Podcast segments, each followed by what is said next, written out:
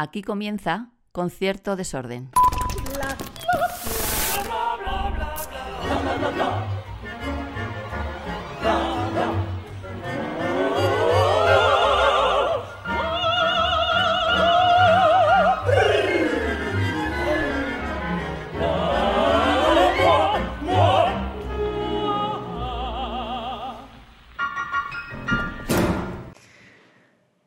Buenos días, buenas tardes, buenas noches, dependiendo de cuándo estéis escuchando esto, que lo estamos grabando un domingo por la mañana, porque yo estoy agradecidísimo a la invitada eh, que viene hoy, porque ha hecho lo imposible por estar aquí, ha rascado el hueco, además un día en Madrid, esto es, un domingo siempre es difícil en Madrid, pero es que hoy hay de todo y por todos lados, y la mujer ha, ha hecho, mm, vamos, por estarse aquí, total, que muy agradecido.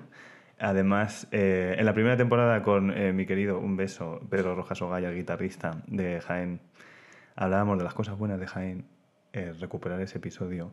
Hablábamos de Karina, hablábamos de Rafael, hablábamos de Andrés Segovia, sí, que resulta que había un grande ahí grandísimo. De Satranque Jaén también, una cosa muy potente, de, conocida en el mundo entero. Pero es que hoy tengo conmigo a una artista eh, pues yo voy a decir que lo está petando. No, no sé si ella se siente petar, así como el concepto, pero desde luego está, está on fire con una agenda on fire. Cristina Gómez Godoy, ¿qué tal estás? Hola, buena, pues encantada de estar aquí, eso es lo primero. Sí que es verdad que ha habido que estrujar ahí un poquito. Sí, sí, rascarlo. rascarlo, pero muy contenta de estar aquí y hablar contigo. Gracias por invitarme. A ti, a ti por venir, porque es que además es, es, es eso, que tiene, han venido de dar cuántos conciertos seguidos, cuatro o tres. Tres conciertos seguidos de entre Strauss, nada más y nada menos. Entre Valladolid y Madrid. Sí. Que además acabas de hacer recientemente también, has pasado por Sevilla, que has tenido un momento muy de estar eh, por aquí. Sí, sí. no sé sí. si una con tanto trajín, eh, porque a mí me pasa, ¿eh? Yo esta semana teníamos tres grabaciones, la, una presentación de disco, eh, dos conciertos y tal, y yo ya digo, esto es ¿esto lo estoy disfrutando? O me, o... que, que, sí, ¿no? No sé, que, que sí. yo siento que sí, pero a veces digo, ¿me estoy engañando a mí mismo? Eh, tengo que parar. No sé si tú sientes en algún momento una especie de alienación de, de, ir de un lado para otro para tocar. ¿Cómo se convive con esa parte? Sí, hombre, es que, a ver, la vida de artista en general es difícil, ¿no? Pero si se da el caso, como bien has dicho, que de repente se junta todo, ¿no? Se junta... Yo es que, como, como has dicho, toqué en Sevilla Strauss también, dos veces, el mes pasado, pero no hace tanto, yo creo que no hace ni un mes, hace tres semanas. Me sí, porque en realidad estamos a mitad de mes, tampoco... Y en medio, bueno, mi vida está en Berlín, ¿no? Uh -huh. eh, y trabajo en Berlín y no poco, trabajo mucho en Berlín. Entonces yo entre, entre la semana de Sevilla y esta semana aquí, eh, bueno, en Valladolid y Madrid, yo me fui pitando para Berlín, pero pitando porque es que a lo mejor esa misma tarde, ya no recuerdo exactamente, ya tenía que tocar una ópera, ¿no? Ajá, ¿Eh? ajá. Y, Con las Staatskapelle de Berlín. Las que... Staatskapelle de Berlín, que bueno, que no es un moco, moco de, de pavo. y, pero no de decir, bueno, pues voy a tocar y luego tengo tres días libres y bueno, ya puedo... No, no, no. Es, es, es ahí a saco, ¿no? Un día, otro, otro. Sí, porque otro. Esta, esta cosa del decir, bueno, ya me lo quito de encima y ah, sí, me relajo tres días y, y luego claro, lo que es sea. que recuerdo, yo qué sé, recuerdo que era una noche Aida, otra noche eh, Fidelio, al día siguiente era ensayo para concierto sinfónico, porque hacemos muchísimo sinfónico también. Y bueno, una cosa, una locura, una locura. Entonces, pues volviendo a lo que me estabas preguntando, que si se disfruta, pues por supuesto que se disfruta. Yo, yo, yo vivo para esto, ¿no? Yo, Sí, yo, sí. yo lo disfruto muchísimo. Pero sí que es verdad que hay momentos en los que tú te despiertas por la mañana y dices, pero ¿cómo? ¿De dónde voy a sacar yo las fuerzas para hacer lo que me queda por hacer hoy, no? Porque ¿Cómo ese voy es, a- claro, otro concepto, el del cansancio. Sí. ¿Realmente estás cansada o no? Porque quiero decir que uno se puede sentir cansado, pero ahí sigues. Claro, ahí sigues. sigue y es como que la adrenalina como que te va haciendo que, que, bueno, pues que sigas, sigas a tope, ¿no? Sí, y, sí. y yo hay veces, de verdad, yo hay veces que salgo al escenario, es este momento de justo antes de empezar, que son tres segundos, ¿no?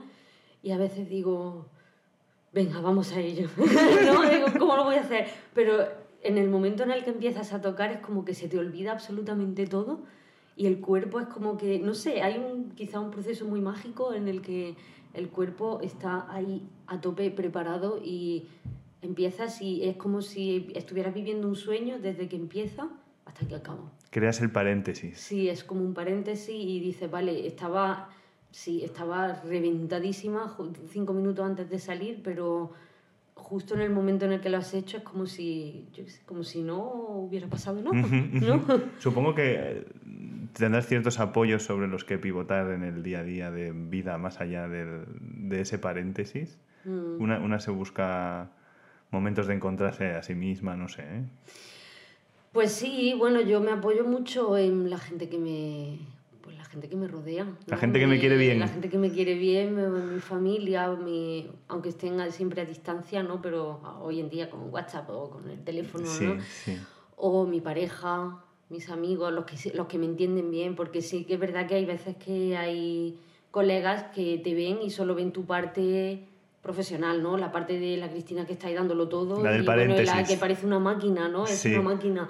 Pero sí que hay los amigos más cercanos saben, bueno, lo que hay por detrás y ellos me entienden y me apoyan y hay veces que, bueno, vamos, vamos a tomar un café o vamos a, yo qué sé, a comer o cualquier rato, aunque sea cinco minutos, vamos a tomar un té y hablamos y eso de poder descargar, ¿no? Tus sensaciones y tus energías con esa gente, pues me, me da la vida. Y luego aparte, mm, bueno, esto a lo mejor no tiene nada que ver, pero antes, Nos interesa igualmente. Antes de, antes de empezar con esta maratón de Strauss, tuve COVID, ahora hace, yo qué sé, un mes y algo. Y esta vez me pilló así, pero me dio un zambombazo, me dio muy fuerte y me afectó muchísimo la respiración. Es que eso es un tema, ¿eh? Que no se suele sacar. Que de hecho, yo el COVID lo tuve el año pasado también y, bueno, me afectó, pero no tanto. Fue una cosa así un poquito más ligera. Me afectó un poquito la respiración, pero se me pasó rápidamente. Pero esta vez yo estaba muy preocupada, de verdad. Porque de que no recuperabas capacidad. que tengo que tocar Strauss en una semana y cómo lo voy a hacer, porque yo me notaba, incluso yo qué sé, subir cuatro escaleras ya me... ¿Qué te, y, y claro, yo decía, si ya Strauss es un reto físico, estando bien y estando súper a tope, super fit y entrenado y, ¿no? Yo decía, ¿cómo, lo voy a hacer, no? Y bueno, ahí pregunté a mucha gente, amigos, y tuve la suerte de que un ex colega, porque yo estuve en la ROS, en la Orquesta de Sevilla, un año como solista, pero hace ya muchos años, pues eh, un ex colega y amigo flautista de la Orquesta de Sevilla, que yo le, le traspasé ¿no? mi, mi preocupación y me dijo, oye, pues mira, te voy a mandar unos ejercicios de respiración eh, ¿Tú conoces a Wim Hof? Y yo, pues, mm, ¿tú lo conoces? En su casa a la hora de comer, supongo. Pues Wim Hof es un tipo que ha batido millones de récords en el mundo en el tema de respiración, en el tema de estar eh, en agua congelada una cantidad de tiempo inhumano. Que de hacer apneas. Sí. O sea, rollo así. O rollo de estar en, en, agua congelada, o sea, en el polo norte o polo sur, no me digas dónde, pero de aguantar ahí es que no, no, sé decirte tampoco lo sé exactamente, pero horas. Una cosa que en principio sería, para mí entrar ya, que sería totalmente imposible, ¿no? Bueno, pues este hombre tiene unos ejercicios de respiración que consisten en básicamente llenarte de oxígeno, o sea, o sobrellenarte de oxígeno. Sí. va por fases, tarda como unos 15 minutos. Al principio, la primera vez que los hice, mm, fue un shock porque el cuerpo no está acostumbrado, ¿no? Pero los he ido haciendo y los, los, hago incluso antes de salir para tocar ahora y no sirve ya solo para mejorarte ese tema, sino que es como un poco tema meditativo también. es como para, para, transitar por el COVID, hacer como una suerte de, Sí, y eh, son unos ejercicios en los que tú te, te sobrellenas de, de oxígeno eh, y luego estás como, dependiendo de, como, de cuánto aguantes, eh, un minuto, entre un minuto y dos puedes aguantar sin respirar, habiendo exhalado el aire sin ningún tipo de problema. Habiéndolo soltado. Habiéndolo soltado. Esto es curioso porque es, es, la técnica que yo he realizado, no digo esta, ¿eh? eh algo mucho más eh, elemental para no contagiarme de COVID paseando por Madrid, porque acabas entrando en apneas de, Yo aguantaba la respiración en cuanto veía que alguien tosía por lo y, cada vez aguantas más tiempo y más tiempo. Pues supuestamente es bueno incluso para el sistema inmunitario y todo hacer esto. Bueno, yo qué sé, yo he descubierto ahí un mundo que yo no conocía y que me está ayudando tanto para ese tema, ¿no? como para, porque en el momento en el que tú te quedas, eh, sueltas el aire y te quedas sin respirar, es como un momento de meditación. Tú cierras los ojos. De vacío, claro. Un vacío. Y, esto me está ayudando muchísimo. Madre mía, claro, porque normalmente no hablamos de, aquí, al menos en este bonito programa, eh, no hablamos de, de, las instrumentistas y de los instrumentistas de viento, porque mm. normalmente son los cantantes que vienen, ay, tengo un poco de sinusitis, tal. yo ahora me he mm. cogido un constipado hace un par de semanas, mm. importante. Y mi amiga y querida Ruth Iniesta, eh, que ha pasado varias veces por aquí, soprano, me dijo, cómprate este cacharro.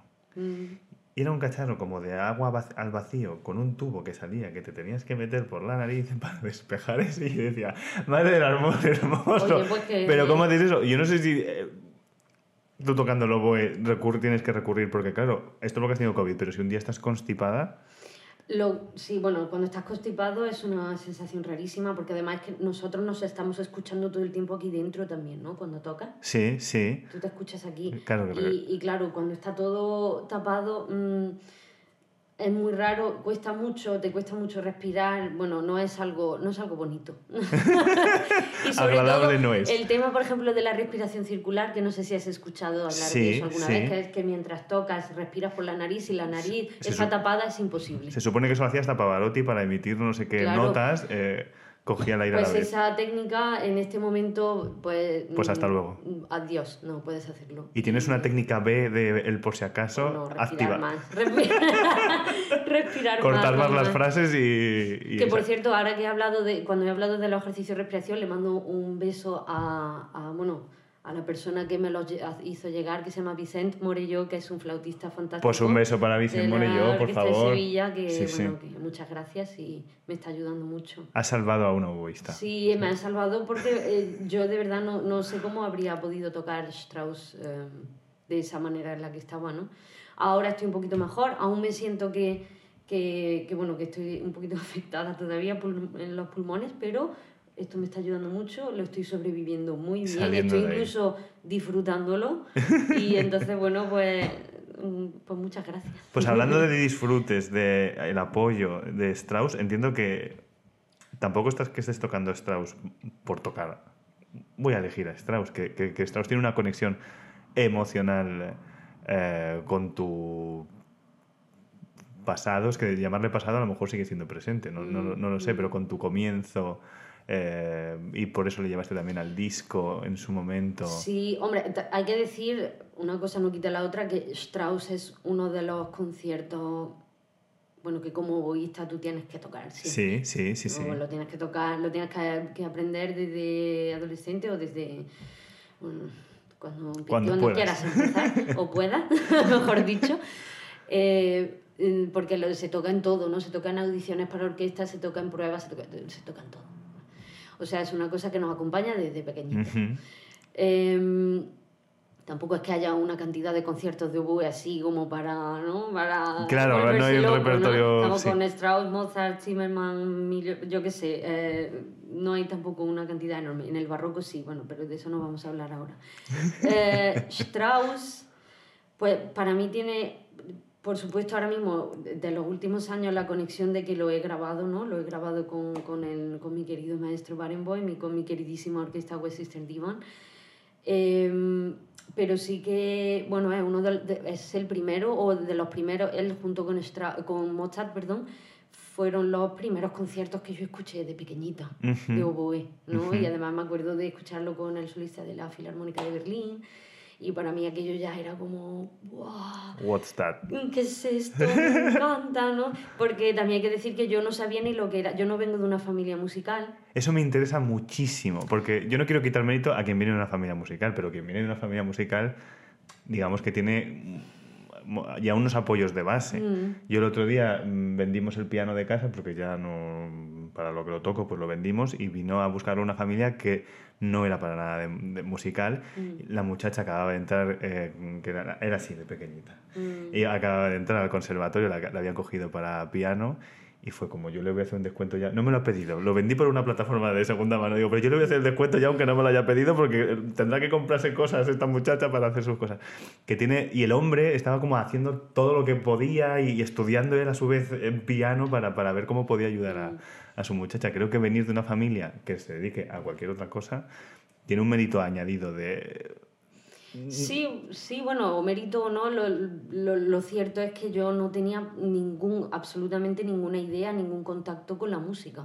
Yo había empezado un poco antes de, de atreverme a entrar en el conservatorio, había empezado a hacer eh, danza, eso sí. Ajá. Me, ya, ya, ya, me gustaba un poco Sí, ese, sí. ¿no? El arte, por así Sí, decirlo. ¿no? Yo empecé en danza, flamenca y clásica y, y bueno, yo ya notaba que eso pues a mí me, me llamaba la atención, me gustaba. Y luego hubo un par de amigas de la escuela que habían empezado a tocar el piano y me dijeron, oye Cristina, pues apúntate al conservatorio, que es divertido. De eso, de por bien" hacer cosas juntas por también. hacer cosas juntas.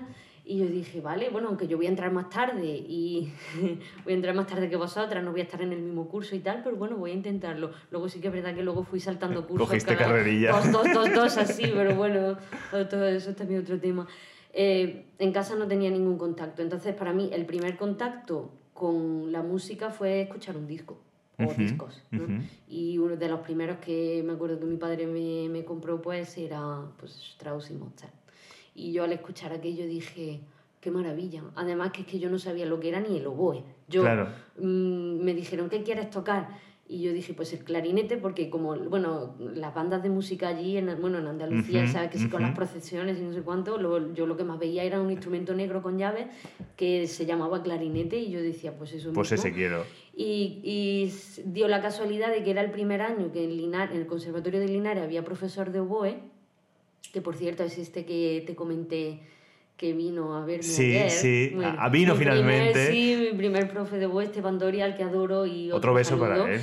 Eh, y bueno, era el primer año que tenían profe de oboe y, me di- y claro, yo creo que estaban también intentando llamar la atención Sí. para que alguien escogiera el oboe, ¿no? Y me dijeron, clarinete. Ay, bueno, sí, hay tantísimos clarinetes. ¿Qué vas a hacer con un me- clarinete? Y me enseñaron una foto del oboe y me dijeron, mira, el oboe es, como ves, es casi igual. Sí, Es casi igual sí. que el clarinete. ¿Qué te parece? Y yo, pues vale. Pues pues Venga, probamos. vamos, pues vamos a ver. Y claro, yo cuando escuché cómo sonaba, me dio un shock porque dije, esto no suena en absoluto como el clarinete, pero Ajá. fue un shock bueno porque me encantó, me encantó. Fue como amor a primera, Sí, sí. A primera escucha. ¿no? Y, y bueno, mis padres no estuvieron tan contentos porque los instrumentos de principiantes, el oboe eran como cinco veces más caro que un clarinete. y me dijeron, ¿tú estás segura? Sin saber lo que es ni Es nada. que ese yo, paso, ese paso. Mm, sí, estoy segura, estoy segura. y claro, todo empezó así, fue como, yo qué sé, una casualidad de la vida. Porque además que a lo voy has llegado como dando forma. ¿Casualidad o- sí? O, Sí. Bueno, un fluir por la vida que te ha llevado hasta allí. Sí, Porque sí. también tocaste el corno. Sí. Durante un año creo que tuviste en el conservatorio un profesor de fagot. Sí, el, O sea, ¿no? o sea, ¿cómo lo sabes? Yo sé, yo sé muchas cosas. El segundo año de empezar, o sea, yo O sea, te engañaron con el Me oboe. engañaron con el oboe y luego resulta que el segundo año se quedaron sin profe y, me Y toma un a, a profesor a de un profesor de fagot al que, bueno, también quiero mucho, ¿no? Otro beso fue para también- él. Sí, Salva se llama. Hace muchos años que no le veo. Pero claro, yo dije, bueno, y esto, yo me he ido formando un poco al- a, la mía. Yo- Ujú. y, y he de decir que, bueno, este, este profesor de BUE, Esteban, él, él ha sido el que me... Porque como mis padres no tenían ni idea, nadie tenía ni idea de que, qué vamos a hacer con esto, ¿no? Claro. Él me vio ya desde el primer momento que yo me puse la cañita en la boca y toqué dos notas. Yo me acuerdo que mi padre me acompañaba a clase y me acuerdo que este profesor lo miró y dijo, ok, vamos a pasar, él estaba a lo mejor en la lección uno, dice, vamos a pasar a la, a la 20 ya directamente porque, bueno, esto no es normal, porque yo me acuerdo, por lo visto, yo, yo empecé ya a sacar, pues lo primero que hacemos es empezar a tocar la caña Claro, para sacar el sonido. sin instrumento ni nada, ¿no? Pero yo como era tan curiosa y yo tan así, tan, yo quería hacer todo muy rápido, pues yo sin que él, sin, sin saberlo el profe ni nada, yo me acuerdo que yo, yo ya puse la caña en el instrumento y sin saber cómo se llamaban las notas ni nada, yo de oído iba poniendo deditos y de oído fui sacando canciones y cosas. Mozart ese quién es, ¿sabes? Y yo fui sacando canciones y un día, eso, un día viene mi padre a clase allí con este, con este profe y le dice, oye, que la niña, que la niña ya toca el, el instrumento, que toca ya... En casa, en casa estáis dándole y ya. Y aquel dijo, eso no puede ser porque nosotros no hemos empezado aquí con el instrumento. y dice que sí, yo es como una vergüenza, yo estaba así. Y pues a ver si es verdad, venga, ponte, ponte a ver si... Y yo me puse allí, ta, ta, ta, me puse a tocar mi cancioncita y allí fue cuando el profe dijo, vale, vamos a, vamos a ir un poquito más rápido. Es que además hay instrumentos que, que requieren un sacrificio inicial mayor, digamos, porque el piano pues mola mucho, te llevan el piano a tu casa o el tecladillo o lo que tengas y tal. Y bueno, pues ese más o menos el instrumento, pero claro, nadie te dice, o te lo dicen, pero ya cuando estás ya ahí dentro, ahora solo vas a tocar aquí, toma esto, la primera parte del instrumento, la caña, y con eso hasta que le cojas tú la, la forma. Eso, claro, para un niño entiendo que a veces... Sí, no, puede ser un aliciente si es que te gusta y eres un poco masoquista. es un aliciente si eres masoquista. Como, como, somos todos los oístas del mundo, yo respeto a cualquier persona que sigue tocando el oboe después de cierto tiempo, de verdad, sois héroes y heroínas todos, porque de verdad que no es fácil. no es fácil esto. Empezando ya desde la boquillita esta de la que hablamos, que se llama caña, que bueno, que nos da unos cuantos... Bueno, unos cuantos sufrimientos. Oye, ¿cómo, cómo se...? Porque todo esto, claro, venimos hablando... Cristina, que está dentro de la Staatskapelle de, de Berlín, eh, que estás haciendo tu carrera como solista, que además eres profesora de la universidad, eh, que creo que estás como eh, artista residente o invitada en, en Dortmund. En Dortmund. quiere decir, no son pocas cosas. ¿Cómo, ¿Cómo se busca el equilibrio entre esas facetas de una misma carrera? Porque supongo que habrá gente que te diga, ¿por qué sigues tocando aquí? o ¿por qué no te quedas tocando aquí? O no, sé, ¿cómo te escuchas a ti mismo? Hay mucha gente que me dice, pero ¿y cómo eres capaz de, de compaginarlo todo? ¿Cómo haces todo? Yo qué sé, para con un poco con una cosa, te dedicas un poco más a otra, porque realmente no les cabe en la cabeza incluso, jolín, incluso el mismo Albrecht Mayer, ¿no? que, es un, que es un, un tótem de... Él mismo me dice, pero ¿y tú cómo, pero cómo lo haces? ¿No? Y yo, yo pensando, hombre, pues hombre, me va a hablar aquí uno que tampoco, ¿no? Que no es que se quede en su casa. Sí, sí, sí, que tiene su carrera. Mira, yo, mm, yo soy consciente de que, de que en algún momento... Seguramente voy a tener que dar priorizar a, a lo mejor unas cosas más que otras, porque hacer todo esto a tope todo el tiempo es maravilloso y, y, yo es algo es un sueño que estoy viviendo yo ahora mismo no pero sí que es verdad que, que, lo que hablábamos antes del cansancio y de que bueno el cuerpo a veces consume un poquito. te consume demasiado a veces a veces me pasa no hay veces que digo jolín hoy estoy un poco en el límite voy a tener que intentar dormir aunque sea una hora más porque voy, a voy, a tener que intentar dormir. Voy a tener que intentar dormir. No, por lo menos simplemente el hecho de dormir. Eso yo soy consciente de que llegará un momento que yo creo que va a llegar solo no voy a tener ni que forzarlo en el que bueno pues que yo diga vale pues me voy a dedicar un poquito más o me voy a centrar en la orquesta porque yo soy una enamorada de, de la orquesta. Yo desde pequeña yo era parte de orquestas jóvenes, ¿no? Entraba en orquestas jóvenes, luego estuve en la orquesta de Sevilla, luego pasé directamente a Berlín, fue todo muy, así, muy, muy rápido. Y a mí el mundo de orquesta es que me encanta, me encanta. Ah, y luego, como, como buen solista de la orquesta o como buen principal, tienes la ventaja de que, de que aparte de estar en un, en, pues, pues en una sociedad pequeña así, ¿no? sí, sí. Tú tienes tu parte de solista. Tú, ah, el, oboe sí, que no eres un violín de relleno. No, sabes que no eres un tutti. Te puedes, no sé, puedes llenar esa parte de tu alma que te, que, que, que, te pide, a lo mejor a mí me gusta, me gusta hacer solo, me gusta tocar y ser escuchada y, ¿no? Entonces, en, en ese sentido, pues bueno, la orquesta todavía, por lo menos, es una parte que me, que me llena muchísimo. Yo, aquí hay una pregunta del público que la voy a pisar ahora porque creo que viene ahora y me interesa a mí porque a veces coincide, a veces coincidimos, público y presentador coincidimos, ¿qué le vamos a hacer?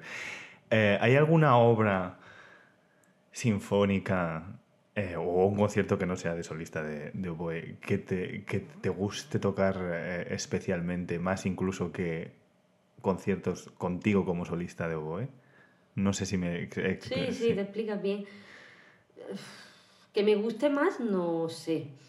Pero que me guste muchísimo. Sí, sí. pues es que pueden ser varias, pueden ser varias. Quizás de, la, de las últimas que a lo mejor hemos tocado. También me influye mucho quién está ahí delante.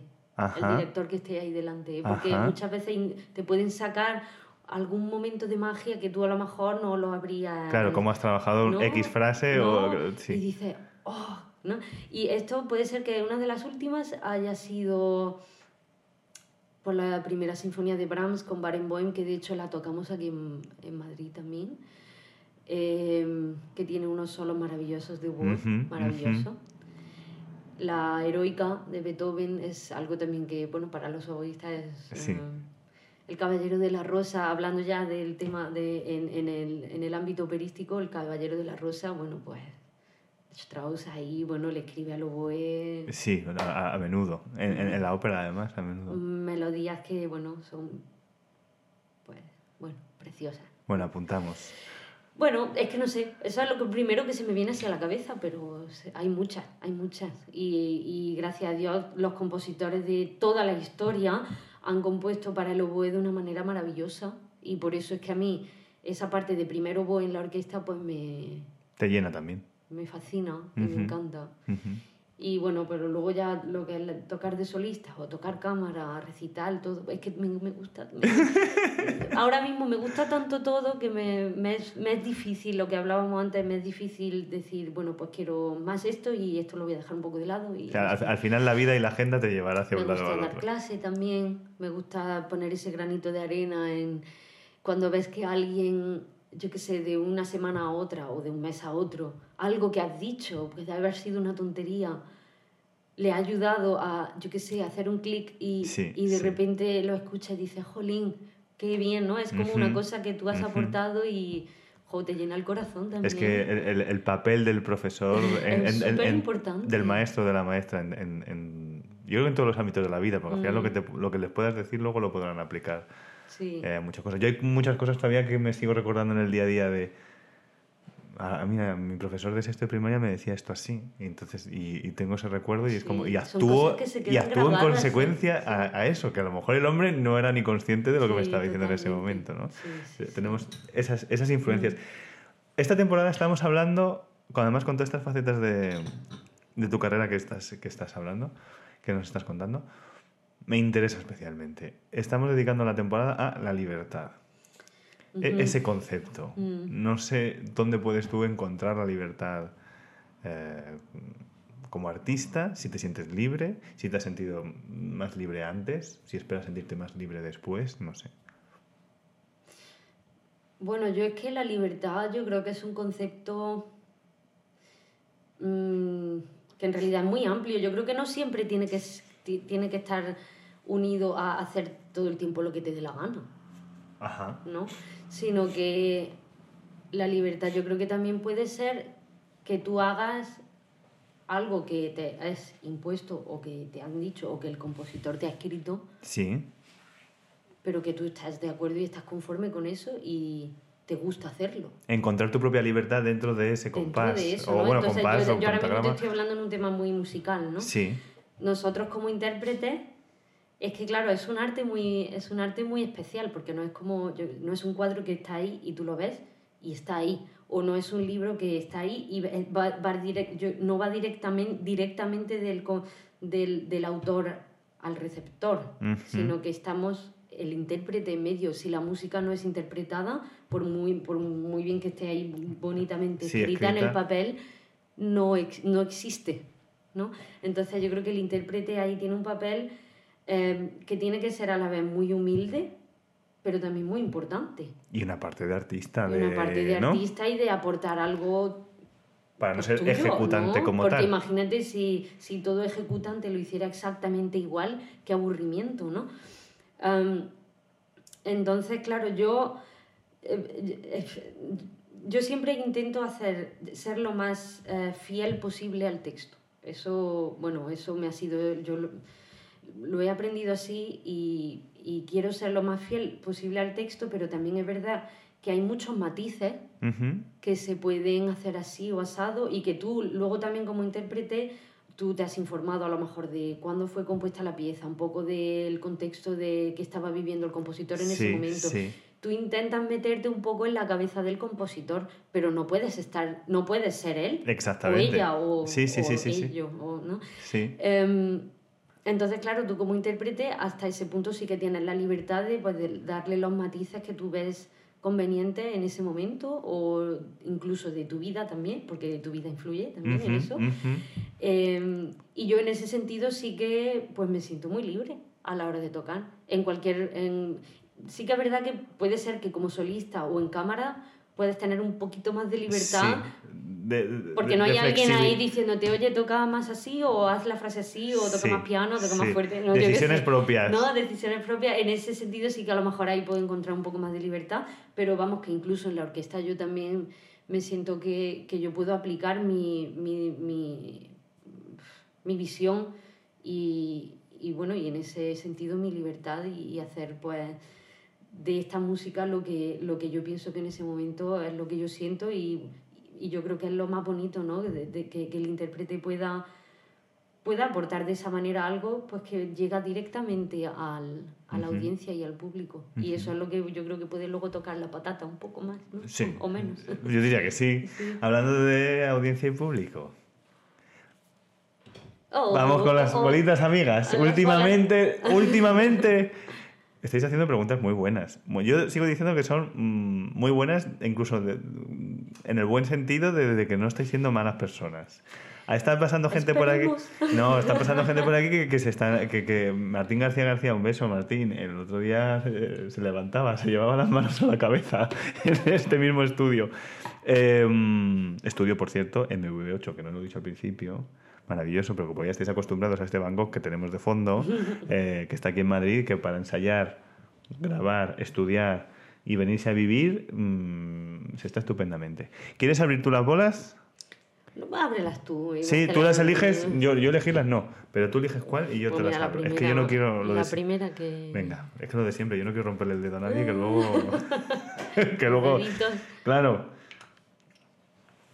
A ver. Tuya. A lo mejor justo sale la que he pisado, pero sacamos un más. ¿Cuál es tu teatro o auditorio favorito? Ah, bueno, mira. Uno solo, ¿eh? No me vayas a ser eh, políticamente correcta. ¿Uno solo? No, venga, vamos a decirlo. yo, a ver, tengo varios. Pero si de verdad, si tengo que elegir uno, no solo por, por el tema acústico, que, que, que es indiscutiblemente maravilloso, sino quizá un poco por el tema emocional también, la Filarmonía de Berlín. Claro, bueno, es que, es que, es que frente, frente a eso yo creo que estamos todos de acuerdo. La Filarmonía de Berlín. Sí, y que no esté de acuerdo con esta respuesta nunca saldrá en este programa. Dale a otra, pues dale a otra. Bueno, al final no ha sido tan difícil. No, hombre, es que eso es... Ábreme la bolita. Ah, sí, sí, sí. Vamos allá. A ver.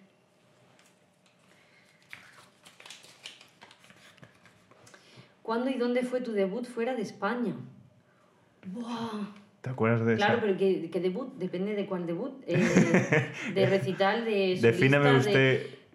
Puede ser, si hablamos, por ejemplo, de en el, en el ámbito recital, la primera vez que tú sintieras que estabas tocando frente a un público... La primera vez que yo sintiera un debut así fuerte en el Carnegie Hall de Nueva York. Bueno, pues ya está, pues nada, pues vámonos. ¿No?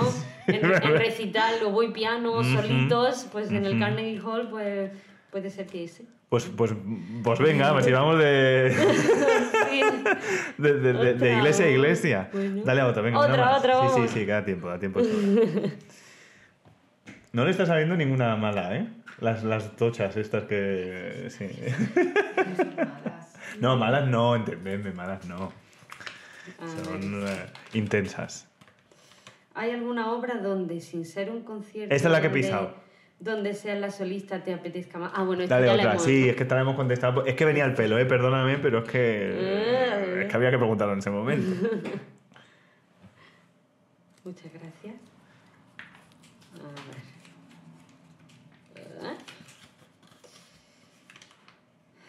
¿Por qué dedicarse a la música clásica en un mundo tan poco proclive a ella?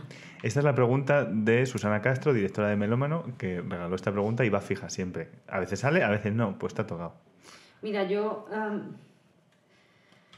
yo esto lo dije también hace, no hace mucho en, una, un documental así que hicieron sobre mí, bueno, bla, bla, bla. Em, para mí lo más importante es que para dedicarse a la música clásica, o yo creo que a cualquier pero la música clásica, siendo en un mundo tan poco proclive a ella, lo primero es tener, es tener pasión. La pasión para mí es lo más importante que hay que tener en, en, este mundo, porque sin pasión, primero que es un mundo donde hay que trabajar muchísimo y ves que a lo mejor los frutos al final, comparado con otros, con otros tipos de música o con otros tipos de arte, pues a lo mejor... En cuanto, a, en cuanto a qué parámetros, además. No, claro, claro que dice, bueno, eh, la balanza de esfuerzo y resultado a veces dice, jolín, pues para eso hay que tener una pasión indiscutible.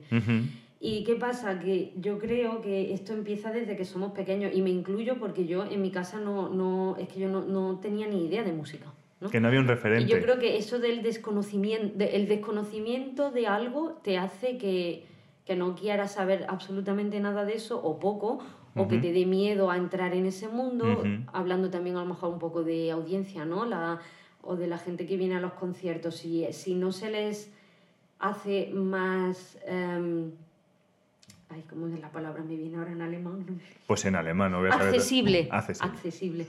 Si, si, no se hace más accesible desde que somos, yo creo que desde que somos pequeños, pero a, todas las edades pues el desconocimiento te hace que tú digas, jolín, pero ¿cómo voy a ir yo a un concierto de clásica a ver si voy a aplaudir en un momento que no, que no, yo qué sé, que no es correcto? A ver sí, que te genera miedo, incomodidad. cuando en realidad, yo qué sé, en la época de Mozart, a cada uno aplaudía cuando le eh, Comían pollo frito, bueno, no sé si pollo frito, pero sí. Yo qué sé, ¿no?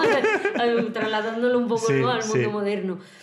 Eh, que, pues mm, eso, yo creo que, que, que porque, en mi, en mi porqué es que, que, yo encontré una pasión ahí que no me esperaba para nada y, y, que bueno, y que hay algo en la música clásica pues que a mí me hace seguir queriendo, seguir queriendo hacerlo, seguir queriendo transmitir a través de mi oboe, em, seguir queriendo que la o sea, yo, eso de que, de que haya personas del público que vengan y me digan es que es se me ha puesto el pelo de gallina o me he emocionado muchísimo, me has hecho sentir algo que no, pues eso a mí es lo que me es, mi aliciente para seguir haciéndolo, que me da igual que sea una persona o que sean millones de personas en un, estadio de fútbol. Un estadio, eso es. ¿Sabes? eso es para mí el porqué. Y, y bueno, y hablando del tema ese del desconocimiento, yo de verdad mm, es que, bueno, la gente que se encarga de, o bueno, los que, los que deberían encargarse de que todo fuera mucho más accesible, pues mira, por favor, hacedlo más accesible, porque la música ya no solo clásica, sino todo tipo de música, es que es algo que yo creo que, que va con el ser humano, si es que la música existe en nosotros, estamos hablando y estamos haciendo música. Y, y, y yo creo que, que es súper importante que pues que se conozca, simplemente que se conozca. Yo, yo creo que has dicho, voy a decir una cosa porque nunca digo nada cuando sale esta pregunta, y creo que has dicho dos cosas que me han parecido así como, hoy, aquí, sentados, eh, clave. Uno, que va con el ser humano, y que encontraste una pasión en ti que no esperabas. Claro, normalmente cuando sale esta pregunta la enfocamos una, de una manera un poco profesional, digamos, ¿no? Como, ¿Por qué dedicarte a la música de forma eh, profesional? Yo creo que mm, hay que dedicarse a la música o a cualquier arte, como el que escriba, el que escribe en su casa, como el que hace foto, como el que diseña un videojuego, no sé, las artes que haya hoy en día y lo que queráis entender por arte.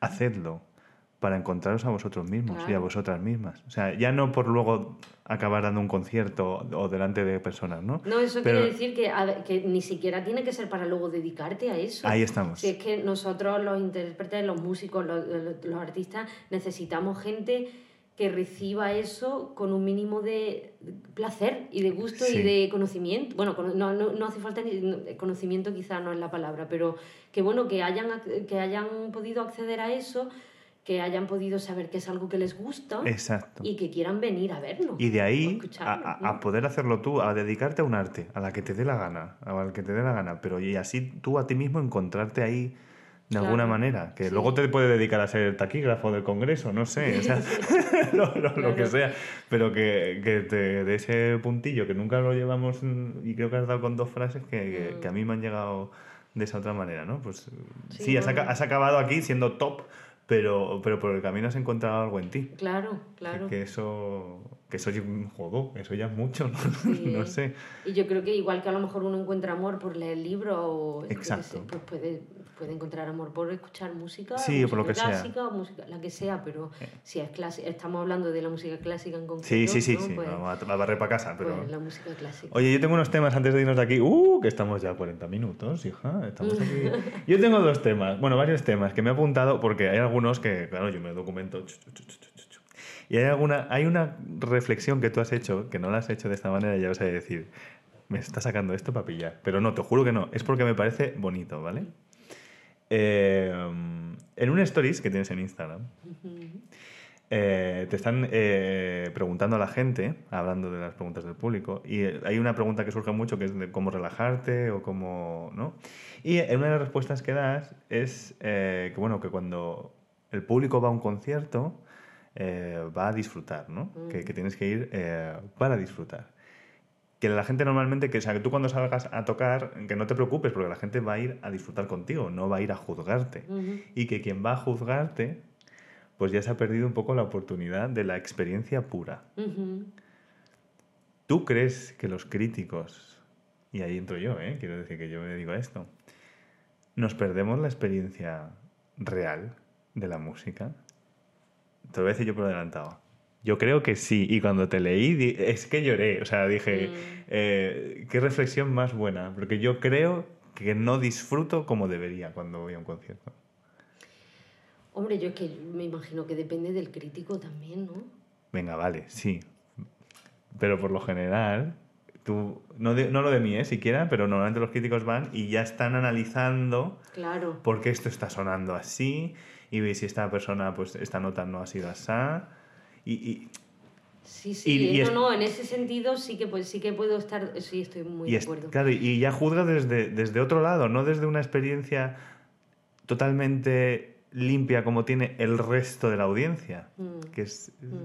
Pero que sepas que también como músico, cuando tú como músico vas a escuchar un concierto, incluso aunque vayas con la mejor predisposición del mundo de quiero disfrutar, sí que Ya. de alguna manera, aunque sea inconscientemente, estás analizando también. Ujú. Eh, me parece... Y desde tu punto de a vista, veces, a además. veces me agobia un poco, ¿no? A veces digo, pero yo estoy escuchando o música o un concierto, por eso yo en casa no, no escucho casi música. O, o suelo escuchar a lo mejor música no clásica.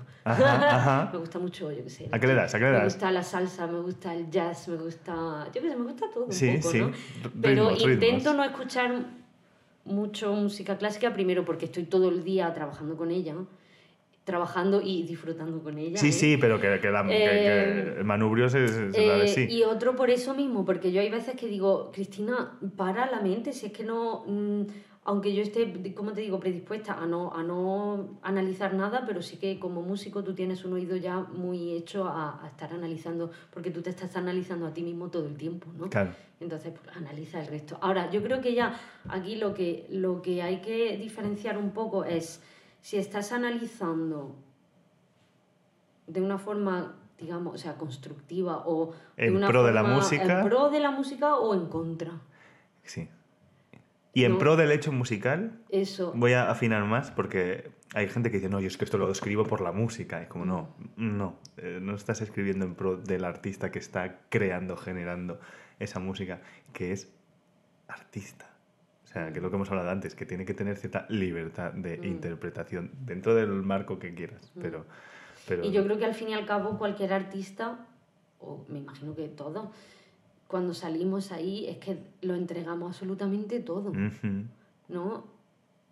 Yo creo que lo único que se podría criticar, sí, Sí, entre sí. comillas, es si te das cuenta o si hay algo que te, que te haga pensar que el artista no, lo, no, no esté dando todo de sí mismo. Que te esté tomando el pelo. O que esté tomando, eso, exactamente. Yo cuando me tomo el pelo, o que pero... diga, "Jo, es que no ha puesto el corazón en eso. O, no, hay veces que se puede notar un poco. Sí, un bolillo de hacia- a cierta edad ya cuando tienes... E- sí. Eso es lo que yo a lo mejor se podría criticar, que también, bueno, hay que tener cuidado siempre, ¿no? De todas Mm, maneras. mm.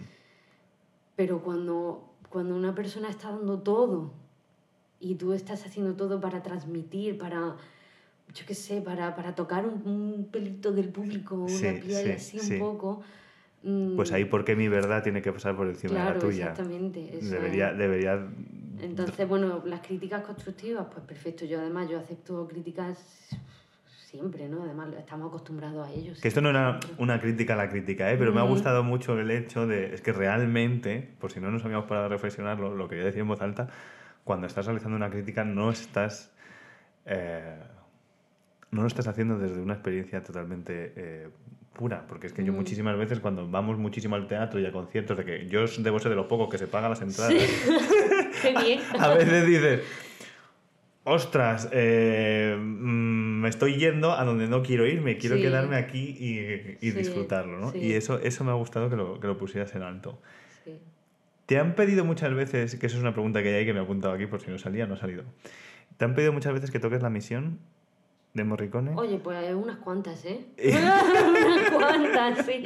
que me ha hecho si gracia esa eso- pregunta. Que si eso es el primer contacto de alguien para decir, ah, es que me gustan los boes o me gusta la música, pues mira, perfecto, ¿eh? A mí De- yo no tengo por nada ahí- contra. por ahí hay una puerta. por ahí empezamos. Por ahí hay una puerta. Sí, digamos que es algo que pasa a menudo.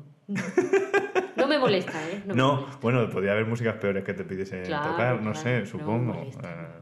Sí, Además es una melodía maravillosa. Oh, no sí, muy bonito. No hay que, no hay que dudar. no- no- De hecho, yo- la no. gente nos acordamos más de eso que de la película en sí. Sí, totalmente. Porque eh, la cascada, bueno, en fin, que no, Sí.